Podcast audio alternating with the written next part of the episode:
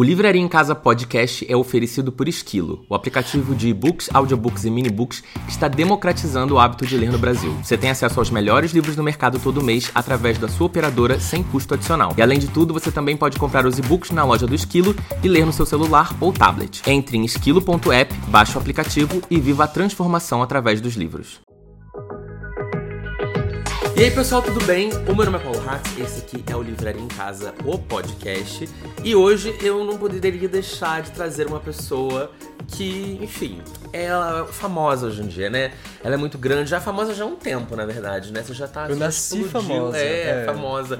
Você já explodiu há muito tempo. Hoje quem tá aqui com a gente é o Thiago Valente, que é, é tá no TikTok, mas também tá em todas as outras redes, tá no Instagram, tá em outros lugares também. Agora apresenta podcast também, né? Junto com o Nossa, pessoal do muito Esquilo. chique, sim. Apresentador, é, apresenta de tudo, canta, dança, ator de verdade. Eu não tô zoando, ele faz tudo isso. Você dança também, amigo?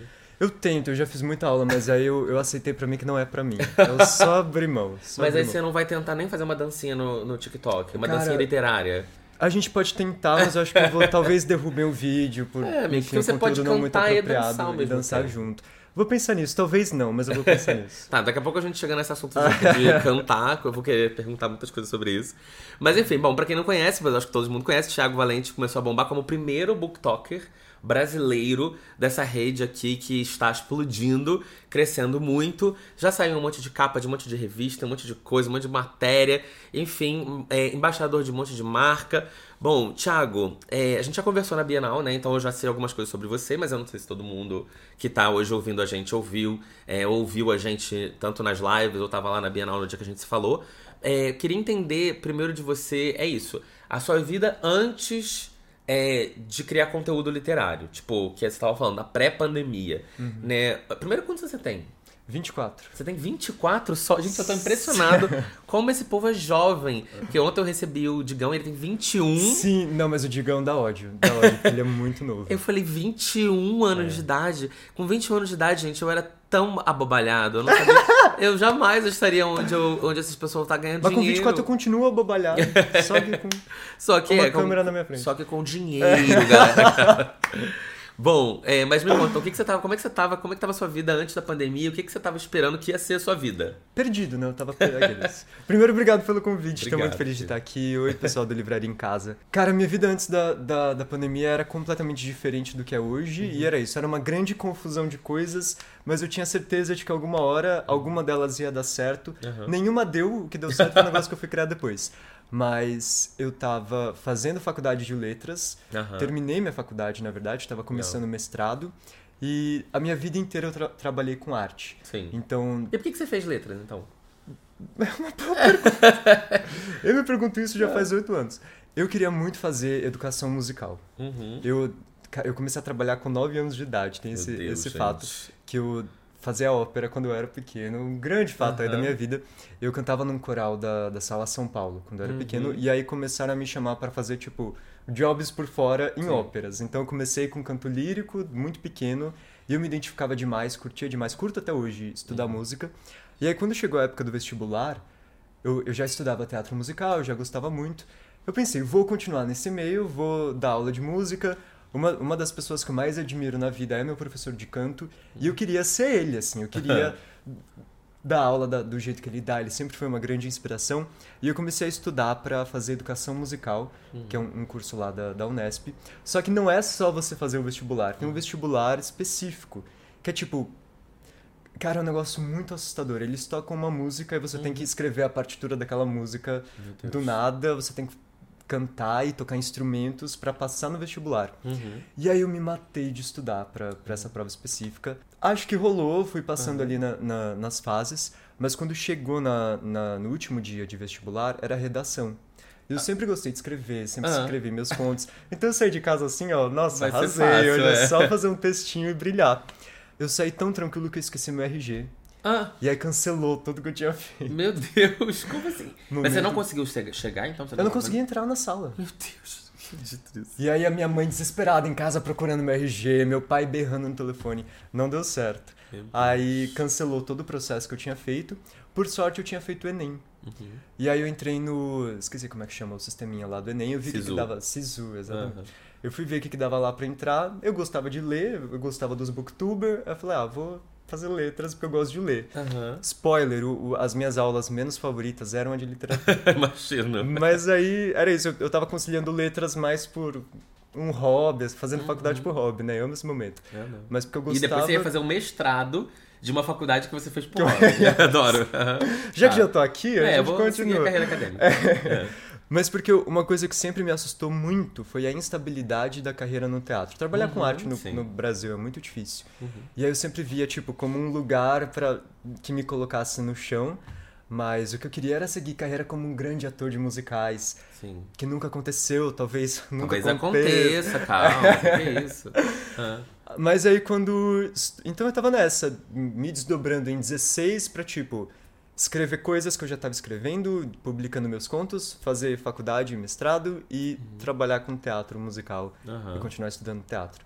Mas aí quando veio a pandemia, tudo isso acabou Aham. e por sorte eu já tava fazendo umas coisas no TikTok. Foi o mesmo ano que eu decidi nichar meu conteúdo e Você começou fazendo o que no TikTok? tudo. Qualquer fazendo coisa. Absolutamente tudo. Tipo eu. É, fazendo. Mostrava caixa de comida. aqueles, né? Aham, é, exato. Viagem. Pato. Mas tinha isso no começo, o TikTok em 2018 era muito, muito menor. É. Era, cara, tinha 20 criadores de conteúdo naquela Sim. época, era, era um negócio muito diferente. E todo mundo fazia de tudo, então eu fazia dancinha, que até Aham. hoje eu não sei Tá fazer lá direito, mas ainda? tava lá. Tem pessoas que hoje estão chegando nos meus primeiros Adoro. vídeos, eu tô começando a privar eles É. de, de vergonha. Aham. Tinha eu cantando, tinha eu é, fazendo biscoito. Uhum. Nada a ver com nada, não tinha um, um- um Uhum. negócio assim, mas eu já gostava muito de fazer. E já tinha um incentivo muito grande do pessoal do, Uhum. do TikTok, porque sabiam que eu fazia letras e, e sabiam que eu Uhum. podia trazer um pouco mais de educação. Mas eu achava meio estranho falar de livro no TikTok. Até que em 2020 eu decidi mudar tudo que eu tava fazendo e, e tentar falar de literatura. Acho que deu um pouco certo, mas É. tô tentando aí. Mas ainda. e, e como que entrou livro na sua vida? Tipo, sempre desde criança, você lia mais o quê? Você foi. Qual geração? Geração Percy Jackson? Geração... Porque essa galera de 24 eu não sei que geração foi. O que, que é isso? É porque Nem a gente. minha geração é Harry Potter, Crepúsculo. Mas aí, que- o que, que te abriu essa porta? É, Foi a minha mãe quando eu nasci. aqui. É. Não, mas é literalmente isso. Meus pais, quando eu era pequeno, eles tinham uma livraria em ca... Ah, eles têm uma Foi daí que veio o nome do, do canal. É, inspirado na minha vida, mas eles tinham uma livraria em casa quando eu era pequeno. Aham. Então, tipo, a sala da minha casa era cheia de livro, era tudo. E eles leem até hoje? Sim. Nossa, Muito. legal. A minha mãe. A minha mãe tá numa fase HQs agora, ela tá lendo Sério? todas as minhas. HQs. Mas meu pai escreve também, então desde Uhum. pequeno eu sempre tive muito incentivo e eu sempre gostei muito. Aham. Então foi. Acho que é isso. é- É um lugar muito específico, muito privilegiado de Sim. poder nascer numa família que sempre me, me incentivou tanto a ler. Mas eu lembro que eu, no começo eu gostava da- das histórias tipo O Gênio do Crime ou livrinhos, coleção Vagalume de terror. Eu sempre Aham. gostei dessas coisas. Mas quando veio Crepúsculo, pra mim foi o, grande rolê. Eu amo, gente. Como, como o Crepúsculo rolê. formou tantos leitores, né? Demais. É E eu tinha, eu tinha um blog com as minhas amigas da escola que a gente falava Uhum. sobre Crepúsculo sempre. E foi quando a gente começou a escrever, que a gente fazia Sim. fanfics loucamente. Foi a sua primeira criação de conteúdo, foi esse blog? Foi. Você escrevia fanfic de Crepúsculo De também? Crepúsculo. Adoro. e aí você era o quê? Team Edward ou Team Jacob? Eu, eu tive uma fase Team Jacob no começo. Aham. Mas aí eu comecei a sofrer preconceito. Aí eu tive que fazer uma pequena transição aí de time pra. eu acho que pra- hoje em dia você falar que é Team Edward, você sofre preconceito. Muito sim. Mas eu sempre fui Team Edwards também. E eu. Assim, se perguntar pra mim quem você acha mais bonito, Robert Pattinson ou Taylor Lautner, eu prefiro o Taylor. Mas no livro, eu sempre torci pelo Edward. Eu lembro que tinha uma, tinha uma atividade na escola quando, quando eu era menor, mais jovem, que era leve o seu herói, leva um- uma figura do seu herói e as características dele. E aí os meninos, aspas, normais, levando tipo Homem-Aranha, Super-Homem. Eu cheguei com uma foto do Jacob. Qual que é o superpoder dele? Ele aquece a Bela, o assim. superpoder dele. Ele late, aquelas, ele rosna. Eu amo. Ele tem um corpo peludo. É, exato, é isso. poder. Porra, quem não quer? É. Mas aí foi esse grande marco, assim, Crepúsculo, que... Aham. Foi, foi a primeira vez que eu tive essa experiência de me sentir parte de um grupinho Sim. por conta de um livro em comum e tal, Sim. que eu acho que é algo que une muitas pessoas até hoje. E você hoje lê o quê, majoritariamente? Ou é de tudo? tudo, tudo. Existe muita é, essa cobrança da galera que me acompanha por ler livros. Eu não lia fantasia antes do TikTok. Sim. E eu comecei a ler por cobrança da galera pedindo, tentei acotar, não rolou, mas fui ler umas uhum. outras aí. Cuidado. É, é. é um assunto que eu, que eu geralmente é, exato. Mas, hoje de tudo, se eu pudesse escolher, eu só leria livro de mistério, de suspense uhum. e romance policial e cozy mystery, mas tem que ler um pouquinho de, de cada coisa. Assim. É, exato, porque tem essa pressão de que você precisa ter uma variedade, porque senão você acaba tendo um público muito específico e você não acaba não chegando em outros Sim. lugares. Mas você lê é, mais livro jovem ou você lê mais livro adulto atualmente, ou isso não faz diferença? Porque tem essa, essa visão de que ah, o TikTok é só jovem, jovem, uhum. jovem, jovem, jovem. Então, é, como que é isso? Como é que você separa? No começo era mais complicado, porque que nem nessa outra fase que eu falei do TikTok uhum. 2018, cara, meu público tinha 8, 9 anos. Sim, era um outro rolê. Era, era um surto, assim. Eu tinha uhum. que tomar cuidado com cada palavrinha. Era professor de artes mesmo. Exato. era esse mood. E eu sempre tive esse negócio desde o começo de fazer um conteúdo muito safe, assim, muito. Uhum. Ah, sei lá, que, que o pessoal pudesse assistir com a família, pudesse assistir com os pais. Então sempre tomei muito cuidado com tudo. E aí quando eu comecei a falar sobre livros, já, já tinha aumentado um pouco essa faixa etária, então o pessoal tinha 12 anos, 13 uhum. anos.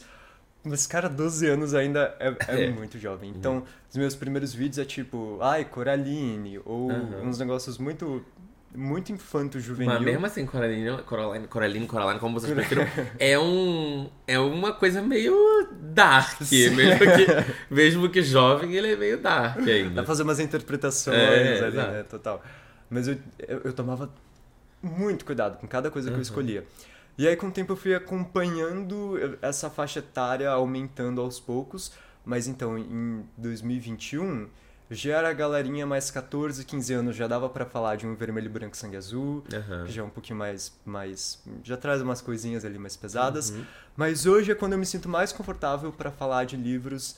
Tipo, hoje eu me sinto confortável para falar dos livros do Rafael Montes, coisa que uhum. antes nunca pensaria. Stephen King é a mesma coisa. Uhum. Então, foi indo aos poucos, mas eu tento deixar uma grande parcela de livro Sim. YA e, e fazendo uma curadoria para ver aqueles que são mais mais seguros realmente. Uhum. E aí você explodiu, né? Você começou a crescer muito. Na época que TikTok ainda era tipo um minuto só, né? Você não podia nem fazer muita coisa. Hoje em dia você faz vídeo. Eu até não lembro se você faz vídeo muito longo. Normalmente são vídeos mais curtos mesmo, né? Hoje eu tenho... Muito longo, 3 minutos, tá? Só pra vocês entenderem Nossa, que eu tô falando de muito, muito longo. longo. Comparado eu... com 50 minutos? Não, porque eu sinto que no TikTok, quando eu faço vídeo de 3 minutos, as pessoas não estão dispostas a ver 3 minutos. Nem. Só se for uma história que eu vou contar um negócio bem detalhado. Mas assim, se eu quiser ser objetivo, é um minuto, um minuto e meio, e é isso aí. São os que vão bombar é. mais fácil. É que doido, eu, eu, já, eu já ia pensar, eu já ia responder, tipo, faz conteúdos longos, hoje os meus vídeos têm mais de um minuto. é longo? Então, tipo, é, o, o parâmetro de. o parâmetro de longo tá um pouco é. diferente.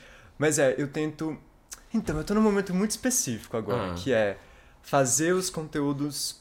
Ontem eu nem lembro mais qual foi a pergunta, mas. Sobre.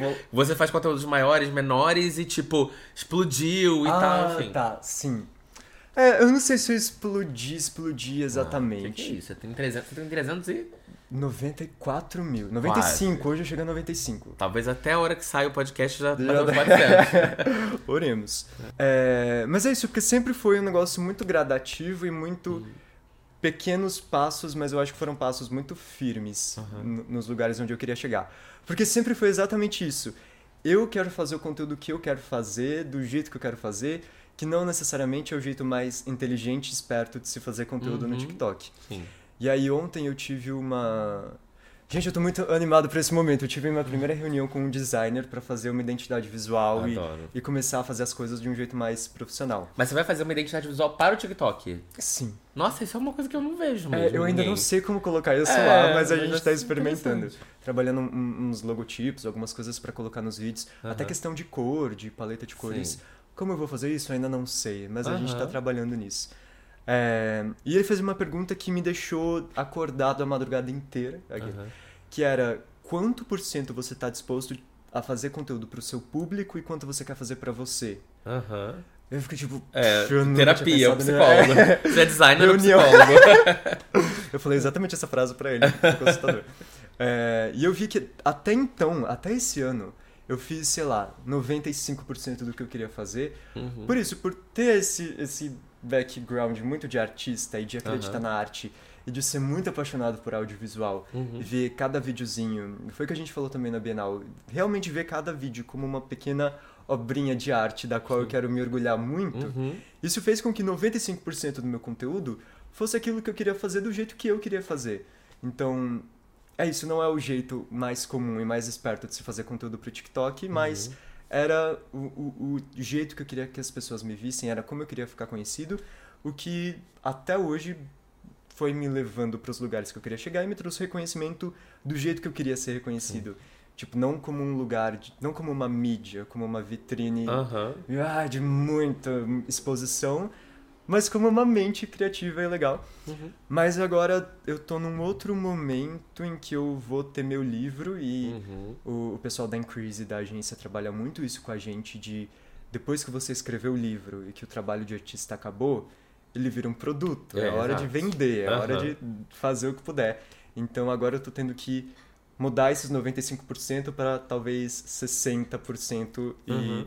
Fazer esse conteúdo mais do que o público espera e mais um pouco mais uma, uma conversa um pouco mais direta com a galera que está me acompanhando Uhum. para criar uma conexão maior e para poder falar Sim. sobre o meu livro também. Sim. Então eu tô entendendo esse lugar ainda. Aham. Mas nesse, agora voltando para a pergunta depois dessa grande Ah, não, mas eu adorei essa, onde você chegou, porque eu também quero falar sobre isso. Demais. Mas pensando nisso, hoje eu tô pensando em fazer vídeos mais curtos pra conseguir essa visibilidade maior. Eu fiz um vídeo ontem que era sobre falando sobre porque eu odeio marca-texto amarelo. Eu vi esse vídeo. Aham. Que, que, tipo, do nada, 300 mil visualizações, de um jeito que há muito tempo não chegava. Então é, ah, é esquisito, mas... É, o isso. TikTok ele é uma grande casa de apostas. Aquelas. você vai, faz um conteúdo, às vezes você não dá nada por ele, ele explode, às vezes você, dá, você faz muito por ele e ele não vai tão bem, aí você Sim. fica. É, é aquela. constantemente repensando qual que é a estratégia, o que que, o que, que esperam de mim, né? Uhum. Mas aí você tocou nesse ponto que eu falei que eu achei interessante, que é a coisa do faz conteúdo pra mim ou pros outros, porque isso foi uma coisa que foi muito importante pra mim na- quando eu voltei com o canal na pandemia. Porque quando eu voltei com o canal na pandemia foi quando o canal explodiu, né? Uhum. Porque antes da pandemia, meu canal, ele. Ele era é, médio perto dos outros, né? Não era pequeno, porque no Booktube ter 30, 40 mil inscritos já é Sim. um tamanho relevante. Mas ele não era tão grande quanto a galera que já tinha 100, 200, 300, 400 e tal. E aí, o que pra mim fez muita diferença foi isso. Eu acho que antes eu fazia muito é, vídeo pra mim e, e depois eu comecei a pensar de eu preciso fazer o vídeo pensando no que as pessoas também querem ver. Tipo, o que que eu acho que vai funcionar, o que que, qual é o formato que funciona, que eu vejo em outros canais que dá certo, etc. Mas ao mesmo tempo é você achar a sua identidade dentro disso. Não significa que, ah, a partir de agora eu vou fazer só conteúdo é, que não, não serve, que não é bom. É. Não, você vai fazer o conteúdo que você gosta, mas com talvez um enfoque diferenciado.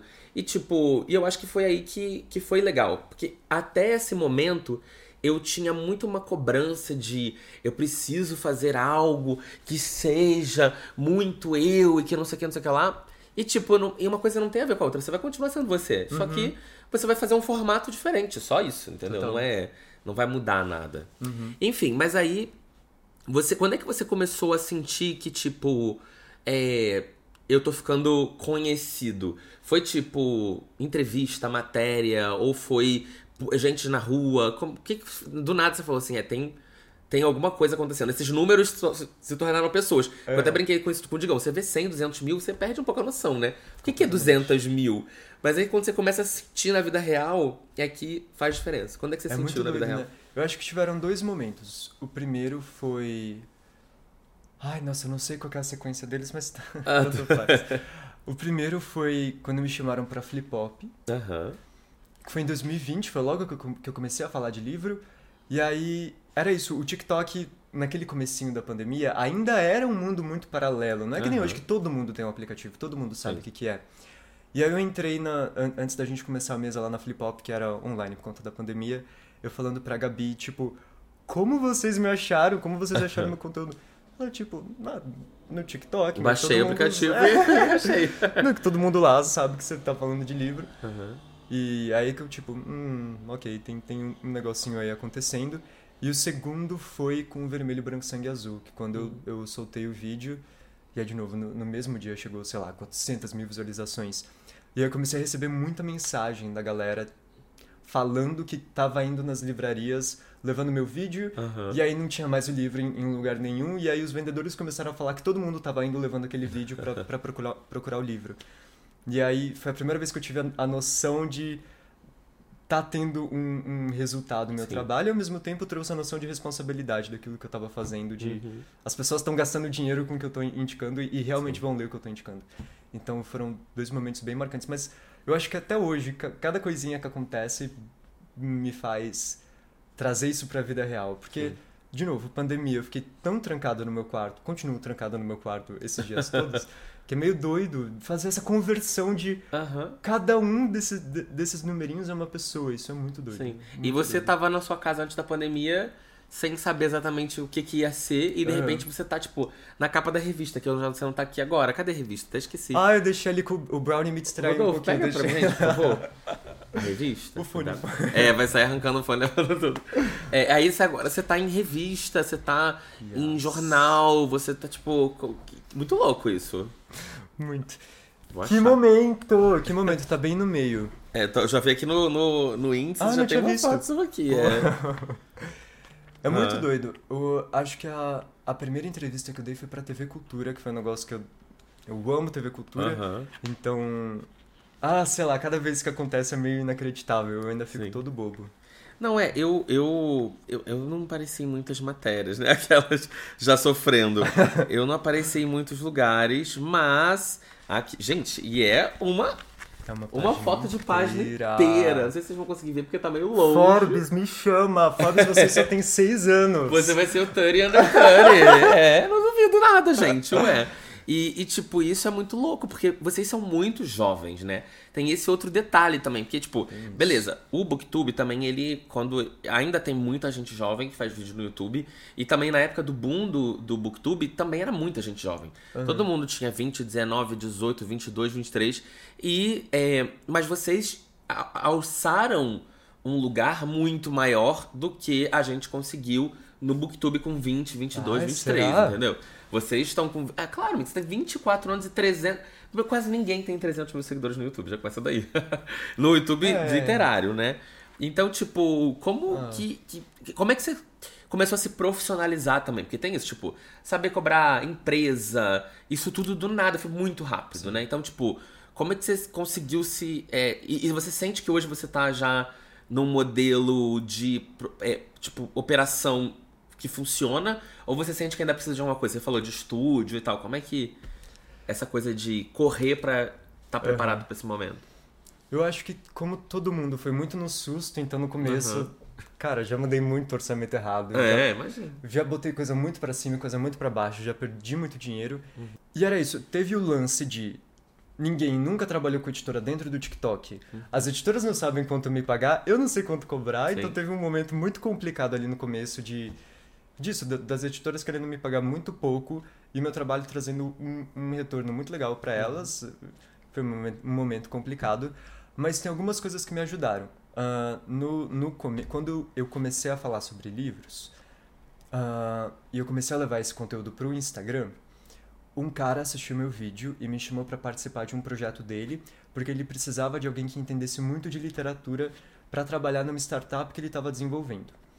Ah, e aí eu fiquei trabalhando nessa startup durante 2020 inteiro, e um, uma das, um dos critérios para a gente desenvolver essa, essa empresa era frequentar cursos de, de, de startup para entender o negócio, entender como é que funcionava. E a economia de startup é muito parecida com, com o plano de negócio ali de criador de conteúdo. Então, ao mesmo tempo que estavam começando a surgir essas coisas, eu estava estudando muito sobre isso. O meu ensino médio foi técnico com administração também, então eu já tinha um pezinho em, em negociar e fazer essas coisas já pensando de um jeito mais profissional, que eu gosto muito também. Ah, essa matéria da exame foi só falando de, de negócios e foi muito, muito Uhum. divertida de fazer. Ah, mas tem o lance de 2020 eu fiquei desempregado de um dia pro outro, então era tipo preciso que isso aqui vire um negócio logo. É bom que eu aprenda como fazer isso se tornar um negócio logo, porque eu preciso de dinheiro de alguma forma. Sim. Mas teve todo esse processo de eu ir aprendendo a trabalhar com isso. Uhum. Ah, recentemente eu participei do Creators Boost do, da UPix, que foi É. transformador demais. E Uhum. hoje eu vejo que o meu modelo de negócio não é o melhor exatamente. Tô melhorando, mas eu ainda dependo muito de publicidade. Sim. Agora tô começando a trabalhar para depender cada vez menos. Sim. Mas qual que era a outra parte da pergunta? Ah, Ah, sobre, tipo, se você já sente que a sua operação tá ok. Tipo, é isso, você sente falta de ter um é lugar, isso. você sente falta de ter equipe, você tem equipe, como que é isso? Esse dia a dia? É, hoje a minha mãe trabalha comigo, minha mãe faz todo o comercial e toda a parte chata que eu não quero fazer, Aham. ela que, que cuida, o que é uma delícia, me, me trouxe muito tempo e, e me permite ficar muito mais tempo na parte criativa e na parte que eu gosto de fazer. Então, isso está sendo legal. Só que eu sou muito controlador, eu sou muito capricorniano. é muito difícil abrir mão de, tipo...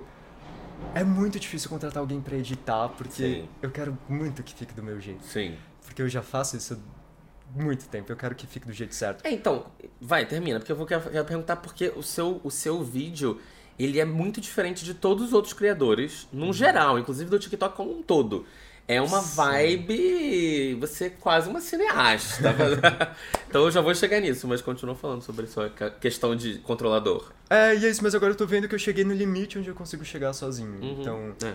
é, agora eu fui chamar um designer pra me ajudar com essas partes que eu não sei de, de gráfico e de, de imagem. Então, tô num processo aí pra expandir um pouco mais. Mas, é isso. Agora me fala sobre essa questão de filmar. Como que, tipo, você já tinha esse hábito de filmar e edição e luz e ângulo e desfoque, não sei o quê? Ou foi algo que você foi aprendendo com o TikTok? Eu já tinha a paixão e o hábito, mas eu não tinha o dinheiro. nesses casos ajuda um pouco. Mas eu, quando eu, naquela, de novo, naquela época do TikTok, bem no comecinho, os meus melhores amigos eram, eles tinham feito rádio e TV, tinham feito cinema, tinham feito publicidade. Então, os TikToks deles eram tipo o meu, só que nível 10 cinema, um negócio absurdo. E eles eram os meus únicos amigos ali dentro e eles que me ensinaram a criar conteúdo. Uhum. Eles que real pegaram na minha mão e falaram: é assim que você filma um vídeo, é assim que você edita, compra essa câmera com essa lente por conta disso, de sei lá o quê. E eles já trabalhavam com TikTok naquela época, bem no comecinho, e foram eles que começaram a me dar essas dicas também de é assim que você pensa de um jeito estratégico para chamar a atenção de marcas.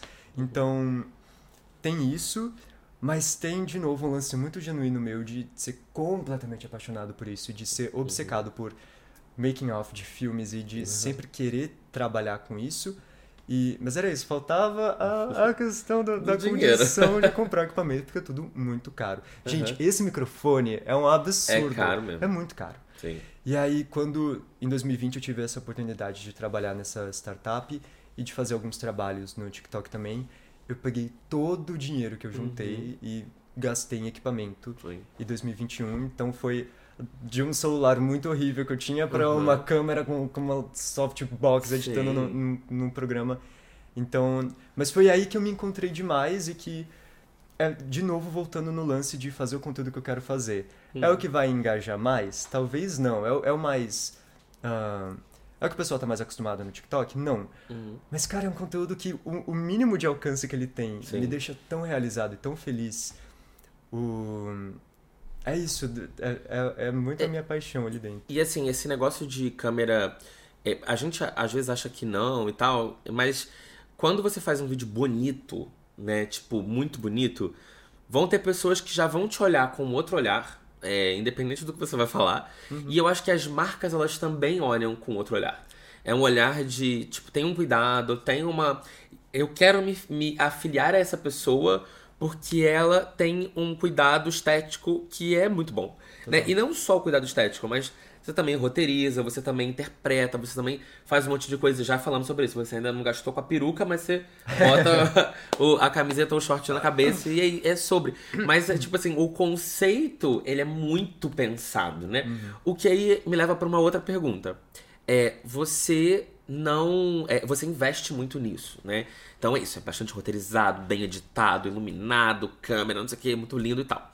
Só que 99% da plataforma ainda é muito celularzão É caseiro. trouxa o nome, né? É trouxa. Eu podia estar só pegando meu celular. Exato, você podia estar só com seu celular, a, a camisa tá na cabeça aí, eu podia continuar mesmo, que ela faz sentido. Mas, tipo, é, é- eu não, não acho trouxa, eu acho que você. E essa é a pergunta. Você acha que a tendência é que, o Tik- que as pessoas se profissionalizem no TikTok? A ponto de cada vez mais os criadores vão investir em equipamento, em luz, em câmera, em equipe. É, porque isso aconteceu no YouTube, né? Uhum. O YouTube ele era muito caseiro, o Whindersson, etc. Essa galera toda começou com celular, sem luz, com nada, luz do, do dia, era isso aí.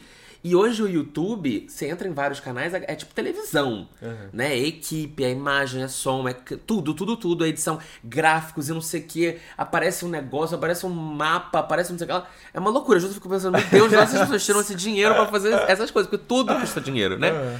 É, e aí, é o que eu te pergunto. Você acha que o TikTok ele vai evoluir pra ser mais parecido com você? E aí a dica que fica é, galera, estudem pra poderem estar preparados pra essa evolução. É, ou você acha que o TikTok vai ter sempre essa vibe caseira? Uau, a pergunta de milhões. É uma pergunta de milhões, agora dá teu jeito, é. Você não é o primeiro booktalker, especialista tava na plataforma antes de todo mundo, eu quero saber a tendência, eu quero saber o que vem aí. Cara, primeiro, isso que você falou de da. É isso, realmente às vezes eu penso, eu tô sendo trouxa, gastando 10 horas pra fazer um vídeo quando eu podia só fazer em Aham. 30 segundos real com meu celular. Exato. Mas é isso, eu vejo que as coisas que eu fui, as oportunidades que eu fui conseguindo, vinham muito desse lugar de credibilidade e de confiança por conta desse, desse cuidado. É, então, tipo, será que eu estaria mediando o, o podcast do Esquilo Aham. se, se eu não tivesse tido todo. Que, é- que é igual você. Você tem um estúdio. você podia só fazer no seu quarto com seu Sim, celular podia. falando de livro. Então, a- a- acho que isso coloca, isso traz essa, essa questão de credibilidade e tem muito a ver com onde eu quero chegar também, que é muito lugar de entretenimento voltado com literatura. Uhum. Quero muito chegar, sei lá, num streaming, fazer um programa de literatura, de receitas, algo do tipo. Então, eu sempre tive isso muito em mente. Agora, o futuro do TikTok. Primeiro que assim, eu já vi o TikTok acabar, porque pra quem não sabe, o TikTok antes de ser TikTok era um musical. Musically, é. Que assim, teve um, um belo no ápice e foi caindo até acabar. Então é algo que me assusta muito. Mas eu acho que o TikTok tá num outro lugar, tanto de investimento quanto de lugar na sociedade mesmo. É um Sim. negócio que tá dentro da cultura do, do pessoal jovem hoje de um jeito bizarro. Então acho que a gente já tem uma certa segurança e estabilidade nesse sentido. Vamos ver por quanto tempo. É, Mas eu acho que não. Eu sinceramente acho que não. Você acha que ele vai ser caseiro? Eu Essa acho que sim, ainda... porque é isso, é cara, é muito é muito estudo, é muito tempo e é- é, muita dedicação pra conseguir fazer essa transição de conteúdo e eu não sei se todo mundo tá disposto. Sim. E eu não sei se, se as pessoas querem passar disso e tem um, um preço tanto monetário quanto de outras coisas, passar de gravar em 30 segundos com o celular Aham. pra passar 10 horas. Sim. E tem o lance também de eu só pude fazer isso porque eu já tava me sustentando com isso sozinho. Aham. E não, não, eu tinha 10 horas livres Sim. do meu dia pra pra poder me dedicar.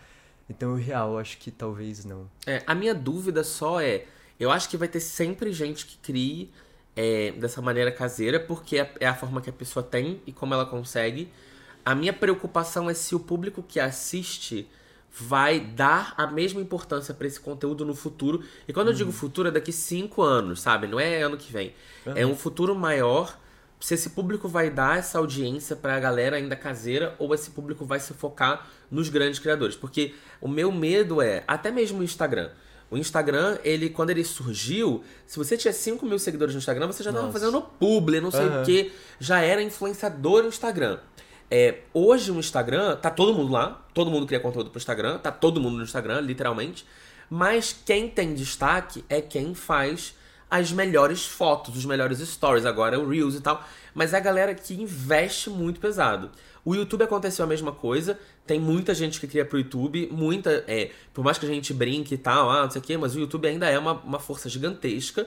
É, porque até porque é o que eu falei, eu acho que é um conteúdo diferente do que se faz no TikTok. É, mas o, o hoje em dia, quando você vê um canal bombando, você clica no canal, tem uma tem uma preocupação estética. É muito difícil você botar, clicar num canal que tá bombando e ser. Não tô falando de um vídeo viral, tô falando de um canal Aham, bombado. aham. E ser uma coisa muito caseira. Então a minha preocupação é essa. Será que daqui cinco anos o TikTok ainda vai. Porque eu gosto dessa vibe caseira do TikTok, entendeu?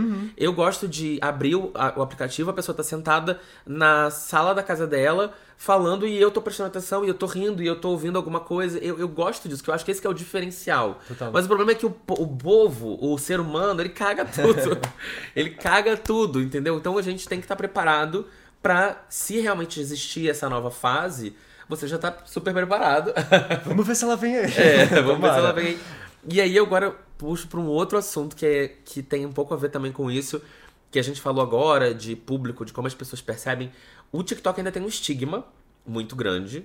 É, e esse estigma ficou muito provado essa semana, eu acho que quando saiu essa matéria da Exame, que você postou nos seus Ah. stories, inclusive, é, falando sobre alguns comentários que você leu das pessoas e tal, lá no, foi no Instagram, né, que você viu aqueles comentários.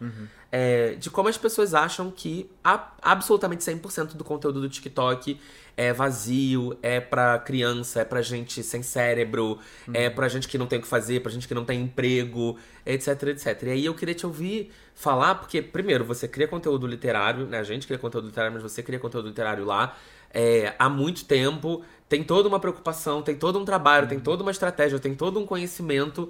Como que você se sente sendo colocado nesse nessa coisa de TikTok é uma grande perda de tempo? Uma palhaça, né? Uma grande palhaça. Uma, uma trabalho com o circo agora, eu trabalho no circo.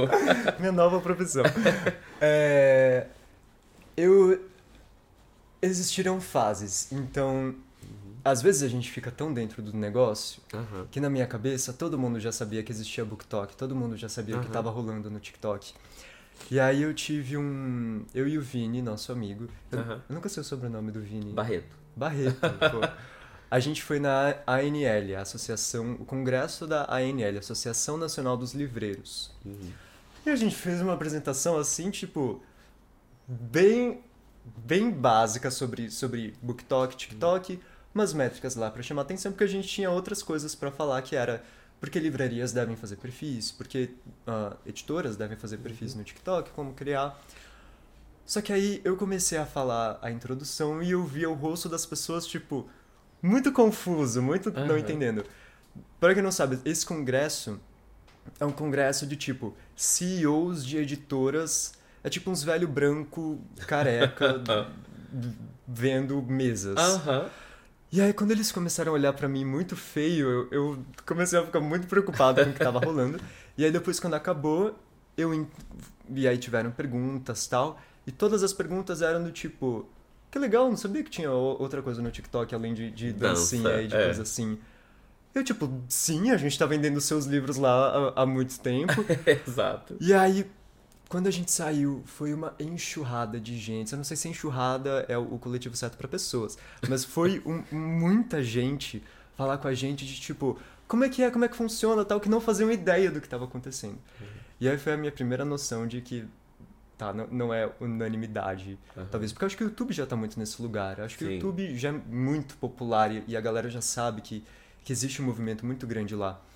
Mas esse, esse estigma do TikTok foi um negócio, é um negócio tão forte, tão grande, que aí que nem na Exame, que pega esse mesmo público do, do, dos CEOs da- das livrarias e editoras, era isso, o pessoal...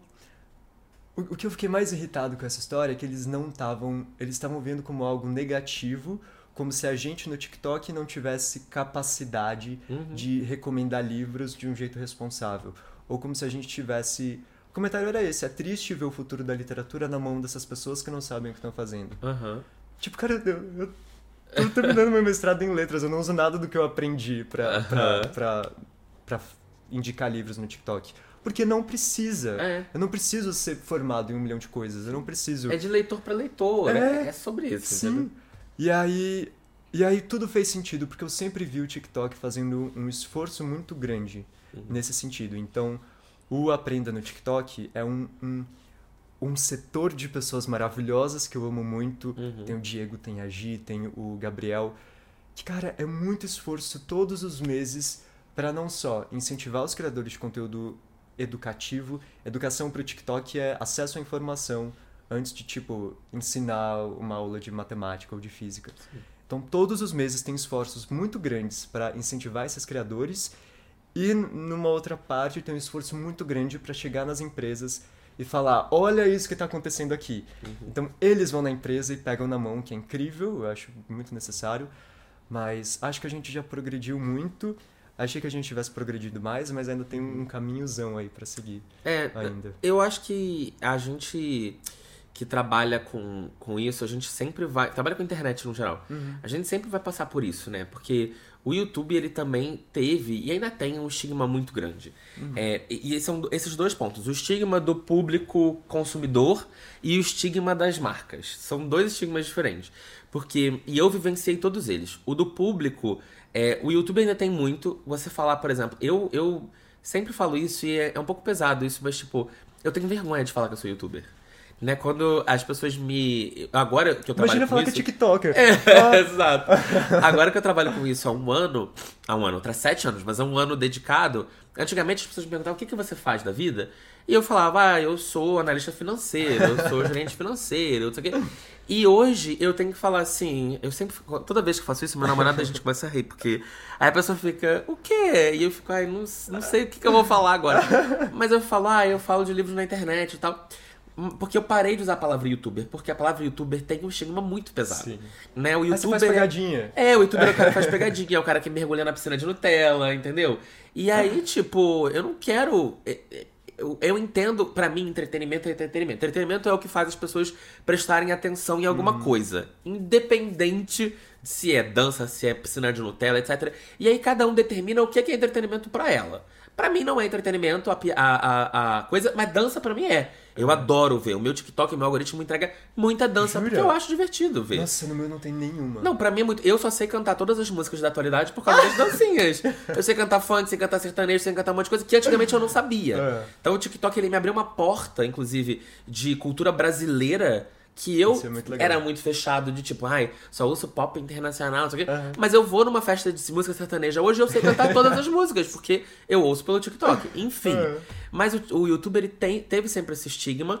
É, como o Instagram também tem o estigma de que a vida é falsa, todo mundo é, é uhum. cria um personagem, ainda existe tudo isso. Então é uma grande bobeira, mas é, eu acho que ainda tá muito cedo pro TikTok perder esse estigma, ainda vai demorar muito tempo. Uhum. É, acho que a plataforma também, aos poucos, ela vai passando por essas transições, né? Tipo, você começou a falar de livros, hoje tem uma infinidade de pessoas falando de livros é, e tendo também destaque, crescendo e tal. Então acho que ainda vai ter esse período das pessoas entenderem que o TikTok é o que cada um quiser ser, porque é, é o formato, é vídeo, ponto. Uhum. Cada um faz o vídeo do que quiser. É, agora, das marcas é muito bizarro. Porque assim, você deveria saber mais do que é o público, entendeu? Porque você trabalha com isso. Você trabalha, obviamente, você tem o seu produto, que não necessariamente é um produto de internet, mas se você, você trabalha no marketing, você começa a pensar: bom, onde está o meu público? Ah, meu público tem. Qual é o meu perfil? Ah, é, é feminino, é masculino, é os dois, é mais velho, é mais novo, não sei o quê. Onde essas pessoas estão? E hoje tem muita gente no TikTok, assim como tem muita gente no YouTube e, e em muitas outras redes. E eu passei muito por isso, porque eh, eu trabalhei em televisão, trabalhei em televisão por nove anos e eu acompanhei muito a explosão da geração influencer, uhum. né? Tipo Gabriela Pugliese, essa galera, uhum. né? Que, que criou o termo influencer aqui no Brasil. Boca Rosa e tal. E, gente, eu sempre senti dentro do próprio veículo o preconceito de não, a gente não é isso. A gente não quer ser isso. Hum. A gente não quer ser um influenciador, a gente não quer. Só que o problema é, uma hora, ou você vai, ou te arrastam por aquilo, é. entendeu? Então chegou uma hora que as marcas precisam ceder. E aí é o que eu falo, burrice é você não. É, Tipo assim, cara, essa é a onda, surfa, entendeu? Não espera ela te carregar. Porque você uhum. vai ser carregado, não, tem, não interessa. É uma força natural. E eu vi muito isso acontecendo. E agora tem marca, eu vejo marcas que eu sou muito próximo e conheço que não investem no TikTok. E aí eu falo, eu fui lá procurar no outro dia, não tem perfil no TikTok. Eu falo, não é possível. Uhum. Tipo, não é possível. Vocês vão investir no TikTok quando? Quando todo mundo já estiver lá. Aí vocês vão ter que uhum. começar do zero. Uhum. E aí patrocinar conteúdo, tráfego para poder chegar em algum lugar. Então assim, é uma loucura, mas eu te digo, essa loucura acontece ciclicamente, tá? Ela vai continuar acontecendo. Até surgir uma nova plataforma. Isso é mesmo... Você tem medo de uma nova plataforma surgir de repente ou tenho, não? Tenho. Você tem. Tanto que agora eu comecei de novo também depois da. Só falando da- da- das marcas. Ah, volta. Tem uma editora, não vou falar o nome pra não me complicar. Jamais. Mas. então vai falar depois. Depois de conta. É, cara, pra mim, era. Por N motivos, era a editora que devia estar no TikTok, porque tem tudo a ver. Uhum.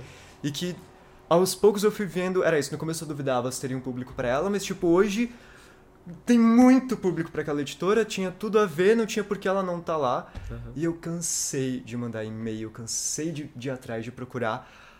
Depois desse congresso que eu participei, que eu fui falar com a pessoa da editora na minha cara, que, que eles decidiram fazer a primeira publicidade no TikTok Aham. pra testar e ver no que, que vai dar.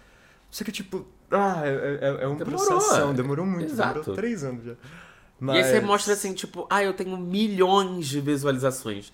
Né? Tipo, não é centenas, é milhões de visualizações. Não tem, não tem mais o que provar. Não, Aham. tem, não precisa nem mandar Media Kit. É só falar assim, olha, isso aqui é o print do, da minha tela, dos meus Aham. vídeos aqui, ó. Aqui, ó. Você não tem mais o que fazer, né? Total. E tipo, mas não, não adianta. É, é muito complicado. E, mas esse medo da rede nova rolou durante muito tempo, Aham. ainda rola. Porque da mesma forma que eu sei que o TikTok veio e do nada se tornou um negócio gigantesco, acho que pode acontecer com qualquer rede. Sim. Be Real tá aí, não sei o que, que vai ser É, do Be Real. Eu já criei minha conta do Brasil. Paulo Ratz livraria em casa, me adicionem. Que eu falei, bom, é isso aí, daqui a pouco o Be Real vira um novo TikTok, eu já quero estar lá desde o começo. Garantiu o arroba. É, garantiu o arroba. Mas aí, depois do, do Creators Boost, depois desse curso, eu vi o quanto, de novo, todo o meu negócio tava dependente do TikTok. Aham. Nem Instagram, eu, eu nem levava meus vídeos pro Instagram de novo. Então era isso, se puxassem o cabo do TikTok, acabou, amanhã eu não tenho dinheiro pra nada. Não pra nada. mais. E aí agora eu comecei a literalmente tacar pra tudo quanto é lado, reaproveitar meu conteúdo da forma que eu posso pra e, e, de novo veio a necessidade de criar uma identidade visual pra começar a me pensar mais como marca É. e como não o Thiago Valente, o menino do TikTok, mas Aham. eu, eu só, só, é. por mim. E que eu posso fazer qualquer coisa em qualquer lugar, porque eu, eu não eu não existo só no TikTok, sabe? Aham. Então esse medo existe, tanto que tô me preparando pra esse momento. É. Não, é, eu já me desfiliei total dessa coisa de youtuber. O YouTube é minha rede principal, mas o YouTube eu acho que hoje ela já não é nem mais a rede que me dá mais dinheiro. Eu ainda acho que o Instagram é a rede que me dá mais dinheiro. Ah, Até porque saiu uma matéria é, essa semana que eu vi pelo YouPix, que eles falam que o investimento global ainda das marcas, é, ele é, tipo assim, mais do que o dobro no Instagram do que do segundo lugar, bizarro. que é o YouTube. Aham. O terceiro lugar é o Facebook e o quarto é o TikTok. Eu acho que daqui talvez um ano ou dois isso vai ter. é, O TikTok vai subir posições, mas o Instagram ainda ele é muito na frente. Tipo assim, é mais do que o dobro do segundo lugar. É tipo assim, a 2,2 bilhões de dólares, uma parada assim, de investimento publicitário é, nessas, nessas plataformas. Porque é, o Instagram ele ainda é o negócio, né? Fica muito nessa coisa de, ah, é o YouTube versus o TikTok. Fala, gata, o negócio é o Instagram. é um Instagram versus o TikTok, não é o YouTube versus o É. TikTok. Porque realmente diminuiu a quantidade de pessoas no YouTube por causa do TikTok, isso é um fato, porque as pessoas têm uma quantidade limitada de tempo. Sim, sim. Mas é, o, quem tem a proposta parecida é o Instagram. Principalmente agora com o negócio do Reels e tal. Embora muita gente reaproveite os conteúdos. Ontem eu postei os dois em cada um e tô com a mesma visualização nos dois e tá tudo bem, foi, foi bem e é isso que importa. Mas é, em algum momento talvez alguém vai ganhar essa guerra. Ainda não sei como é que vai Mas ser. é que eu acho que o Instagram também, ele. Apesar dos pesares, eu acho que ele pensa muito no creator. É isso, eu acho que ele tem essa visão um pouco mais do, do creator como uma. uma do, do trabalho do creator, coisa que o TikTok ainda não faz. TikTok, eu amo vocês, obrigado por tudo. É. Mas o TikTok, a dificuldade que a gente tem é. Não tem onde bo- botar um link. Não dá pra Sim, é. parametrizar um- uma venda Pra de converter livro. é mais difícil. É. Não tem mil palavras pra eu falar pro pessoal me seguir no Instagram ou acessar o site da editora ou qualquer chamada pra ação ali, eu tenho que pensar em cada palavrinha, porque senão o vídeo vai ser derrubado. Ou, Uhum. sei lá, às vezes eu tenho que. Link, eu não posso escrever link, tem que escrever com. Aham. botar exclamação, Exclamação, trocar as letras. L1. É um surto. E isso dificulta muito essa ida das editoras, porque das editoras não, não só, mas das marcas. Porque é isso, eu falo, eu vou fazer esse vídeo, ele vai chegar em pessoas, mas eu não tenho como te provar que essas vendas foram por conta do meu conteúdo ainda. No Instagram eu acho que a gente já tem um milhão de ferramentas para É, fazer sim. isso e já já facilita um pouco. Mas acho que talvez esse momento. É isso, não sei se esse momento vai chegar, porque o TikTok tem ali a, a sua própria lógica de, de anúncios É. e centraliza tudo neles, Sim. mas hum, não sei. E também tem essa coisa de. As plataformas no geral tem muito isso. É que eu acho que o TikTok tem uma outra visão, mas é muito similar. Que é, eu não quero que você tire as pessoas daqui. Sim. Né? Eu não quero você botando um link, porque daí ela vai clicar, vai entrar no site de alguém e não volta mais pra cá. E eu não quero que ela saia. E isso, essa lógica existe também no Instagram, existe no YouTube. Tanto é que quanto mais links você coloca, na, na maioria das vezes o algoritmo te ajuda menos. Exatamente por isso, porque você tá tirando o tráfego daquele lugar e mandando pro outro. Porém, é aquilo. essas marcas precisam entender que os criadores que querem ganhar dinheiro vão precisar tirar as pessoas dali, não tem o que fazer. O Instagram, ele até é, tem muita, por exemplo, marca que tem até o seu, a sua, a maioria das marcas tem a sua página no Instagram e muitas dessas marcas têm loja, por exemplo, lá que você É. consegue comprar a coisa dentro da própria é, é, marca do Instagram, exatamente pra você evitar o máximo possível de tirar a pessoa do Instagram, entendeu? Tipo, coloca o arroba, entra no arroba da marca, porque daí você faz a pessoa circular dentro da mesmo, do mesmo sistema do que tirar ela dali. Mas o TikTok ainda tá num outro momento, eles ainda não têm tudo que o Instagram oferece, porque o Instagram é uma, uma, uma solução muito mais completa, embora eu acho que o Instagram tem os seus defeitos, que todos nós sabemos, que a gente cria conteúdo a gente sabe, super complexo, mas enfim. Antes de a gente terminar, porque a gente já tá quase terminando, eu quero Que saber rápido. sobre. Pois é, amigo, já, já tem quase 50 minutos que a gente tá falando. É, antes de a gente terminar, eu queria falar sobre a sua paixão pela gastronomia. Sim. Como que surgiu isso? É, como que você é, começou a interligar isso nos livros? Que horas que te deu, tipo assim, vou interligar isso nos livros? E, tipo, qual é o papel que isso tem na sua vida? Tipo, é uma parada que você realmente curte fazer? Você cozinha sempre? Você acha que isso vai virar sempre, ter sempre um conteúdo pra você fazer? Cara, é um mero personagem. Na verdade, é minha mãe que faz. Eu Adoro. só boto a minha carinha ali no final. Mas foi do jeito mais inusitado possível. Na minha época de fanzinho de ator de teatro musical, fanzinho de teatro musical e ator de teatro musical, eu, eu tenho um problema que eu fico obcecado com pessoas e coisas. Então eu virei muito fã de uma atriz que chama Kiara Sasso, que é uma das maiores atrizes de teatro musical que a gente tem. Ela é incrível. Kiara, um beijo. Aquele... Ela não vai estar ouvindo. Acho que ela tem um pouquinho mais o que fazer, tem É, um, exato. um musicalzinho pra apresentar. Mas ela ela começou a fazer cupcakes, eu não sei porquê. Uhum. E ela começou a ir nos programas de TV ensinar a fazer cupcakes. Do nada. E eu falei, se eu sou fã dela, eu tinha um fã clube pra ela na época. Eu preciso fazer os cupcakes. dela. Óbvio. Aí eu lembro que eu ia pra, pra casa do meu pai e eu passava, assim, finais de semana inteiros fazendo. cup- Não tinha ninguém pra comer aqueles cupcakes, era só eu. Mas assim, fazendo fornadas e fornadas. E aí eu encontrei na, na confeitaria especificamente um lugar de paz que eu nunca tinha encontrado em nenhum outro lugar na minha vida. E é um lugar em que eu me desligo completamente de absolutamente tudo. São os momentos em que eu sou mais feliz real, assim. Seja, eu vejo que a leitura e a cozinha têm esses lugares muito parecidos. Que é, sou só eu e se eu seguir essa receita muito direitinho, vai dar tudo certo. Isso me dá, traz uma paz e uma segurança. E aí eu entrei nesse vortex do YouTube de confeitaria. Na época, Dani Nossa estava estouradíssima. Dulce Delight, que hoje é, é uma grande inspiração, Adoro, tanto Raíssa. em audiovisual, que é maravilhosa. Aham. E aí fui cozinhando, assim, fazia coisa para os amigos, cozinhava sempre, mas eu não via isso como algo para mostrar para as pessoas, porque ainda tô aprendendo, é um processo. Mas aí eu conheci o trabalho da Denise Godinho. Ela tem um projeto que chama Capitu Vem Pro Jantar, e é um site só de receitas literárias, só de receitas inspiradas em livros. Tem- ela tem um livro também, mas ela tem uma pegada mais clássica. Então ela faz o lance ali do, da Capitu, o negócio do Great Gatsby, umas histórias mais, mais adultas. E quando eu comecei no TikTok a falar de livro, ah, não tinha, não tinha o público do BookTok, então não tinha um público enorme formado para falar sobre livros, para falar sobre coisas específicas de literatura, que nem hoje dá para fazer um vídeo falando sobre referências de A Seleção sem falar que é a seleção. Dá para falar Sim. de After sem tem uma galera que entende. Então, o- a minha ideia era sempre puxar a galera por um- uma outra coisa e, e linkar isso com literatura e fazer essa pessoa se interessar pelo livro também. Formar leitores antes de, de falar com as pessoas que já estão lendo. E aí eu plagiei mesmo a Ah, ideia dela. Mas não. É, deu IB? não deu IB, não pode. Cara, desculpa, Denise. Mas aí eu fui trazendo pra jovem, pro, pras histórias dos mais jovens e tal. E hoje é assim, o meu showdozinho, essa série.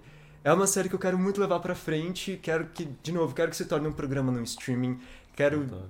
fazer um milhão de coisas. E tem meu livro que tá vindo aí, que é todo pensado pra ter receitas. O protagonista também cozinha, faz sobremesas. É, a gente não falou sobre o seu Então- livro. E como é que tá? Você já que terminou? escrever, né? Não. Ainda tá.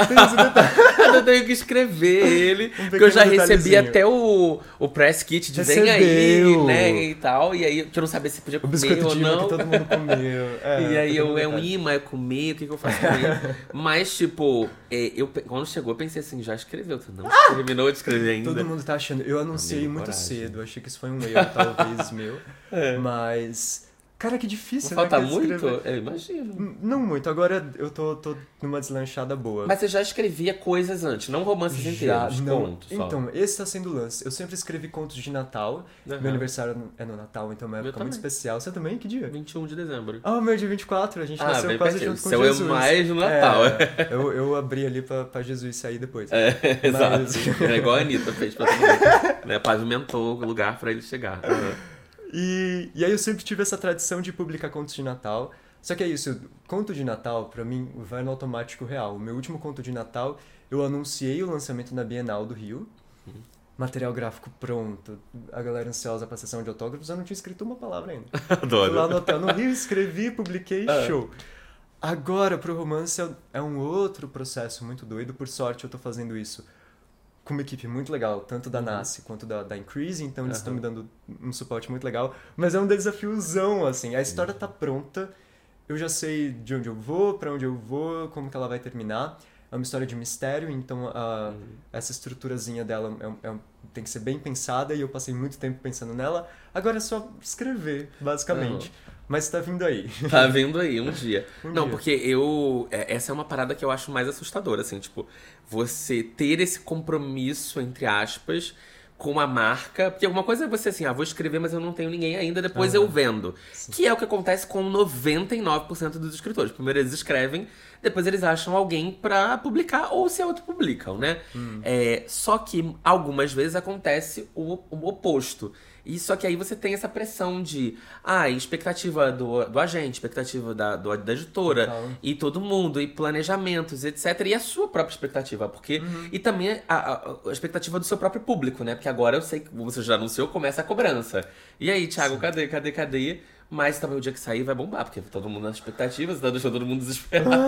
aí já tem que pensar no segundo, né? Porque daí já. Esse é o inferno. Abriu a porta, já se Cadê o prepara. próximo? É. É, não, isso era um lance que começou a me pegar muito no começo e me travou muito no começo. Uhum. Que era tipo, muitas pessoas vão ler isso aqui. Sim. Isso aqui tem que estar. e, e entra numa outra questão, tanto na pressão de.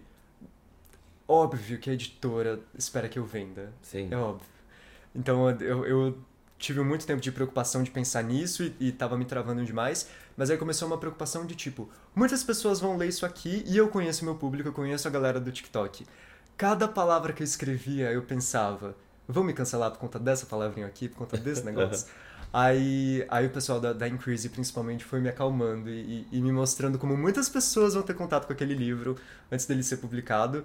Então, é isso. Se eu não tivesse com esse com essa galera muito legal em volta de mim, eu estaria completamente surtado. Uhum. Mas tá sendo divertido até, apesar de tudo. Ai, que bom, amigo. Eu espero que saia logo. Eu também. E a gente consiga ler e eu possa falar mal no meu canal. Por favor, por Porque favor. é o que converte É, mais. com certeza. Se você quiser que, que o seu livro tenha bastante alcance, eu posso fazer uma miniatura, assim. Eu, eu li o livro do Thiago e não gostei. Aí pronto. Vai ter 50 mil A gente views. faz essa publi, fechou. Te a publi, a prometo, publi tá? invertida. Exato, a publi invertida. Ele pagou pra eu falar mal, pra debochar do meu livro. E é isso, eu vou ficar debochando dos Amei. personagens, dos nomes, enfim. Bom, mas eu tô muito ansioso pra ler o seu livro. Muito obrigado por você ter vindo até aqui. Eu que agradeço. Eu vou legal. aproveitar esse momento pra fazer a piada que eu ia fazer antes, mas que, enfim, perdi o time, mas agora eu vou fazer, que é que é o Tiago Valente em uma hora. Que Yeah! foi esse podcast que foi esse podcast, tá? Foi todo ele pra você. Que honra. Espero que, enfim, você. Tenham pessoas aqui que não te conhecem agora estão te conhecendo. Muito prazer. Espero que tenham vindo seus fãs aqui me conhecer também, se não conheceram.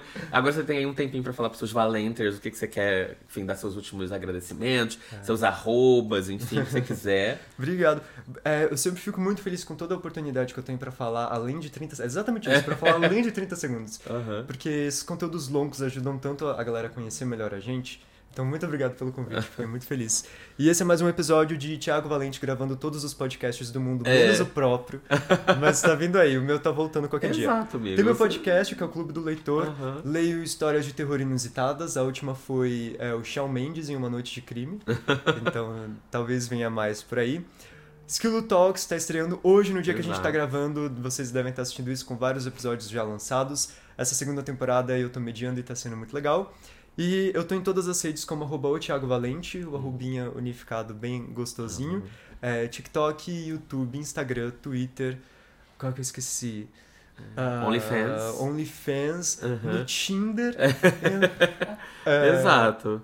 As pessoas procuram te pra achar em todos os lugares. E é isso, acho que é isso, acho que foi tudo. É, em breve a sua rede de confeitaria, seu livro, seu Cara, programa tá no. aí, minha linha na na, Netflix, é. tá Mas você pode ir pro YouTube, você sabe disso também, tá? Assim, tá, a porta tá aberta.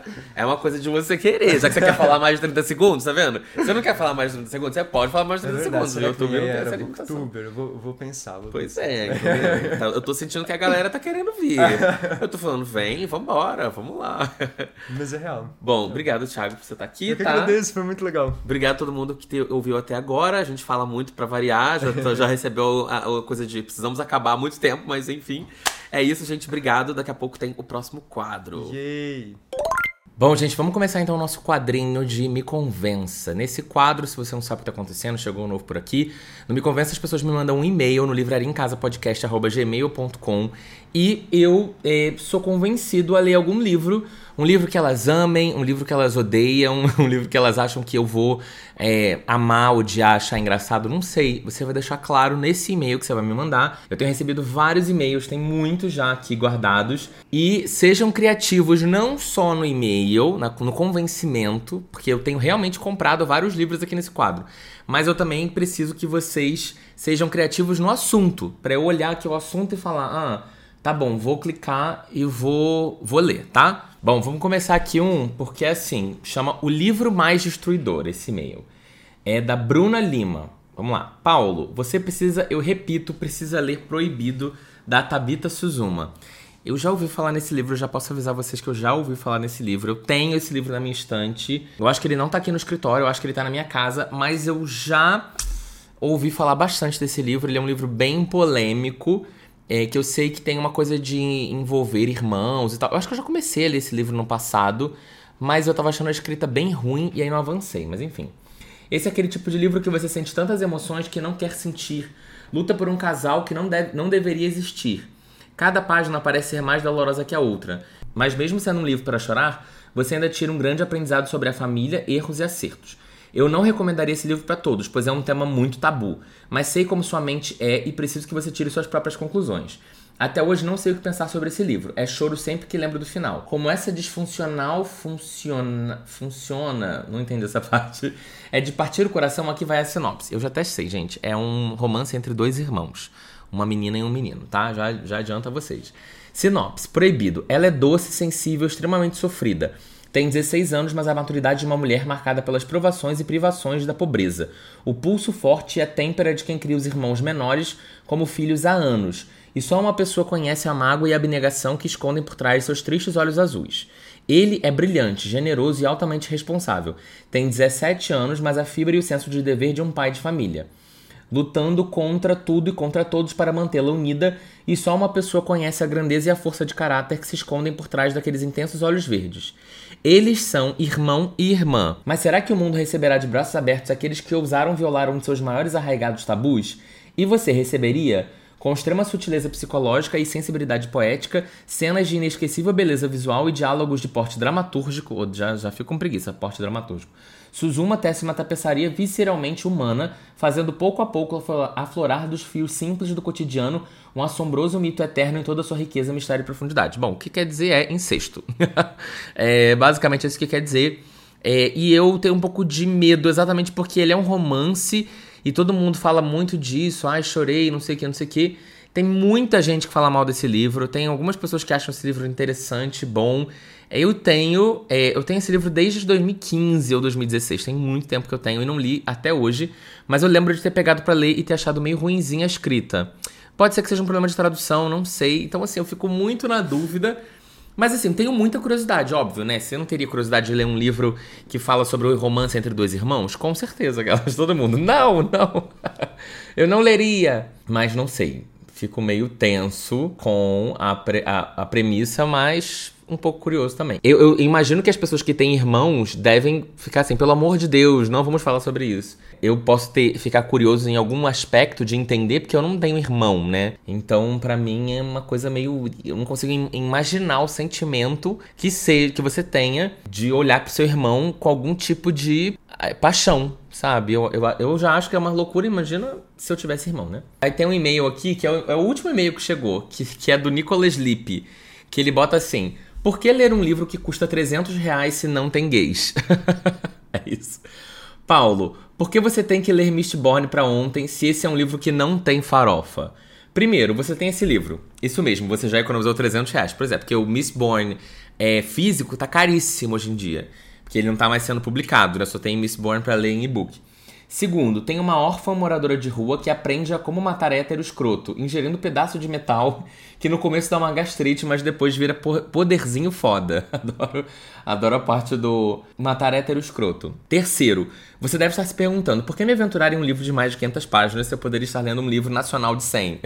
eu nem me perguntei tanto isso. Eu, eu não, eu me aventurei porque eu me aventuraria de ler livros de 500 páginas eu poderia ler qualquer outro, né? Não necessariamente o Nacional de 100. A resposta é simples, pois além da órfã, também temos uma gangue de ladrões que são contra o regime totalitário de um velho, que certamente votou no bolso com força, e querem tirar ele do poder. Com as eleições por perto, essa mensagem é importante. Agora você deve estar se perguntando, mas e as gays? Cadê elas no livro? Bom, não tem gays. não tem putaria, mas tem héteros top morrendo. Isso deve servir de algo, meu Deus, que eu... Olha, não são palavras minhas, tá? Eu não acredito. É, é, eu não sou heterofóbico, aquelas, inventando palavras que não existem. Só pra gays biscoitar aqui um pouco, meu Insta é arroba estante que fala, é que fala só com que, tá? Estante que, a letra que fala. Também tem um canal no YouTube, Estante que fala. Beijos, amo seus vídeos. Com Rodolfo, tirei ele do cárcere para gravar mais vídeos. É ele que não quer gravar, Mona. Mona. que do nada. É ele que não quer gravar, meu amor. Eu não tenho nada contra isso. Eu falo para ele toda hora gravar pro YouTube, ele não quer. Mas pras outras redes ele tá gravando, tá? Bom, atenciosamente, Nicolas Lipe dos Santos. Não tenho atenciosamente. Amei. Eu já, te, eu já tô pra ler Miss Porn, gente, há muito tempo. Mas eu sei que vai acontecer. Eu já falei que vai. E o dia que acontecer, eu vou fazer um vídeo falando. E aí, o que, que eu achei? É isso tudo mesmo? Não é? É realmente a melhor coisa do mundo que o mundo já inventou? A melhor fantasia que poderia existir? Eu vou contar para vocês. Mas eu tenho medo. E eu sei que é aquele, é aquele tipo de série, tipo Duna, Tipo é, os, os, os, livros do George Martin, né? Tipo, né, de Game of Thrones, as, as crônicas de Gelo e Fogo. São livros que você tem que ler a série, tipo, logo de uma vez, entendeu? Você fica enrolando muito, depois você não lembra exatamente o que aconteceu. Então eu fico é, me postergando um pouco por isso também. Mas vai acontecer, calma. Aí tem um aqui. tem um aqui que eu nem deveria dar ibope, tá? Mas eu vou dar. O título do e-mail é assim: um todas, um todas as suas imperfeições, que é o livro da Colin Hoover. Só que, bom, entre parênteses, aquelas. bom, esse é um livro da Colin Hoover que eu gosto muito, tá? Chama Todas as Suas Imperfeições. Mas enfim, vamos lá. Já tô, já tô irritado com você. Bruna Martins, que mandou esse e-mail. Olá, Ratinho. Antes de mais nada, queria falar que o título é apenas um clickbait para chamar tua, sua atenção. E conseguiu, tá vendo? Vocês têm que ser estratégicos nos e-mails, nos títulos. Até porque eu nunca li o livro da, da Colin Hoover, mas adoro polêmicas. Então tá bom, aprendi com o melhor, você. Vamos ao que interessa. Li esse livro na época do lançamento no Brasil, lá para 2013, e virou meu favorito por anos, mas não vi muita gente comentando, então adoraria ouvir sua opinião. Já que você é meu influencer favorito, adoro. Vai que cria um hype atrasado como acontece no Tico e Teco. O livro se chama Dançando sobre Cacos de Vidro, da Kay Hancock, e é o seu livro de estreia. Conta a história de Lucy, que tem um histórico de câncer na família, e Mikey, ou Mickey, escreve Mickey, que sofre de bipolaridade. Eles são casados há alguns anos e quando Lucy quase passa dessa para melhor por conta de um câncer, eles criam uma regra: sem filhos para não passar adiante suas heranças genéticas. Mas aí ela é engravida e é isso. Risos, risos, risos. Espero que essa mini sinopse possa te deixar um pouquinho interessado em ler esse livro, pois vem aí, vem aí, vem aí muito sofrimento. Um beijo, te adoro e tchau, tchau. Eu fiquei curioso com esse livro. É, chama Dançando sobre Cacos de Vidro. Me parece ser um drama, né? Eu acho. Acredito eu que me parece ser um, dan drama dançando sobre cacos de vidro. Kay Hancock. É publicado pela Arqueiro. Nossa, capa comum, 70 reais. Não tem e-book, não? Porra, não tem e-book. Você me recomenda um livro que eu não tenho como ler. 70 reais vendido por um marketplace, porque nem vende mais é, por, por nenhuma pessoa aqui. E não, e só usado. E só usado que tem. A editora não publica mais usado, muito bom, um sebo aqui. Usado, 70 reais, 90 reais, 80 reais. Gente, que loucura. Ou seja, não tem nem e-book do livro. tu quer que eu leia como? Bruna, não acredito que você me, me jogou um bait desse e que não tem nada a ver com todas as suas Pelo menos eu acho que não tem nada a ver. Tô tentando ler aqui. Os dois sofrem de doenças genéticas. Lucy tem um histórico familiar de câncer de mama muito agressivo. E Mike, ou Mickey, um grande transtorno bipolar. No entanto, é, quando seus caminhos se cruzam, é impossível negar a atração entre eles. Contra contrariando toda a lógica que indicava que sua história não teria futuro, eles se casam e firmam por escrito um compromisso para fazer o relacionamento dar certo. Mickey, eu vou ler Mickey, gente. Mickey! Como é que o Mickey fala? Ah, Pluto! Pluto, vem! Mickey promete tomar os remédios. Lucy promete não culpá-los, culpá-lo pelas coisas que ele não pode controlar. Mickey será, Mickey será sempre honesto. Lucy será paciente. Nossa, que sinopse gigantesca, gente. Não aguento mais. é o resumo do livro inteiro. Aos cinco anos, assustado depois de sua professora lhe dizer que um dia todos morreriam, Lucy correu para perguntar ao pai se aquilo era verdade. Com toda a tranquilidade do mundo, ela explicou que sim e que não havia nada a temer. Foi assim que Lucy conheceu a morte. Poucos dias depois, quando ela veio buscar seu pai, a menina não teve medo, nem se amedrontou aos 17 anos, quando a morte apareceu novamente. Gente, mas é uma sinopse ou é um resumo do livro? Agora, porém, quando sua regra de não ter filhos é quebrada de modo inesperado, os dois se veem diante do momento mais difícil de suas vidas. Mickey não acredita que poderá ser um bom pai. Lucy, por sua vez, não tem nenhuma dúvida de que ele será maravilhoso e está disposta a sacrificar tudo para lhe dar o maior presente da sua vida. Não sei o que, não sei o que. Dançando sobre cacos de vidro é uma história emocionante sobre amor, amizade Família e os laços afetivos que nenhuma adversidade pode desfazer. Talvez tenha em inglês. Deixa eu ver o, o, o, o e-book. Mas eu tô meio assim, sabe? fiquei pensando, Dancing on Broken Glass. 67 reais no Kindle. Puta merda. Capa comum, 223. Assim, o que, que eu fiquei pensando? É, será que é uma motivação suficiente você falar, ah, eu não vou ter filho porque uma é bipolar e a outra tem câncer, teve câncer de mama? Porque eu não sei se é 100% garantido que você vai passar a, a genética para frente, sabe? Ou é? Não sei, eu não estudei essa parte. É, então estou um pouco na dúvida. Mas eu fiquei meio tipo, será que esse, essa é a mensagem, né? Que a gente quer passar? E o que, que vai acontecer? No final vai ter todo mundo feliz para sempre e tal. Agora não tem nada a ver com todas as suas imperfeições, porque todas as suas imperfeições são uma história de traição.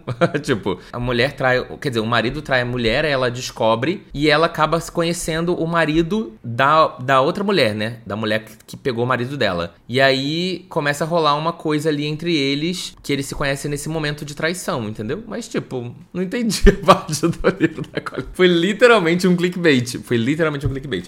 Bom, gente, é nessa que eu vou porque já diria é, Lorelai Fox, porque assim, realmente, depois dessa, eu fui ludibriado com um título que não tinha nada a ver. Ainda me indica um livro que não vende em português mais, só usado por 70 reais.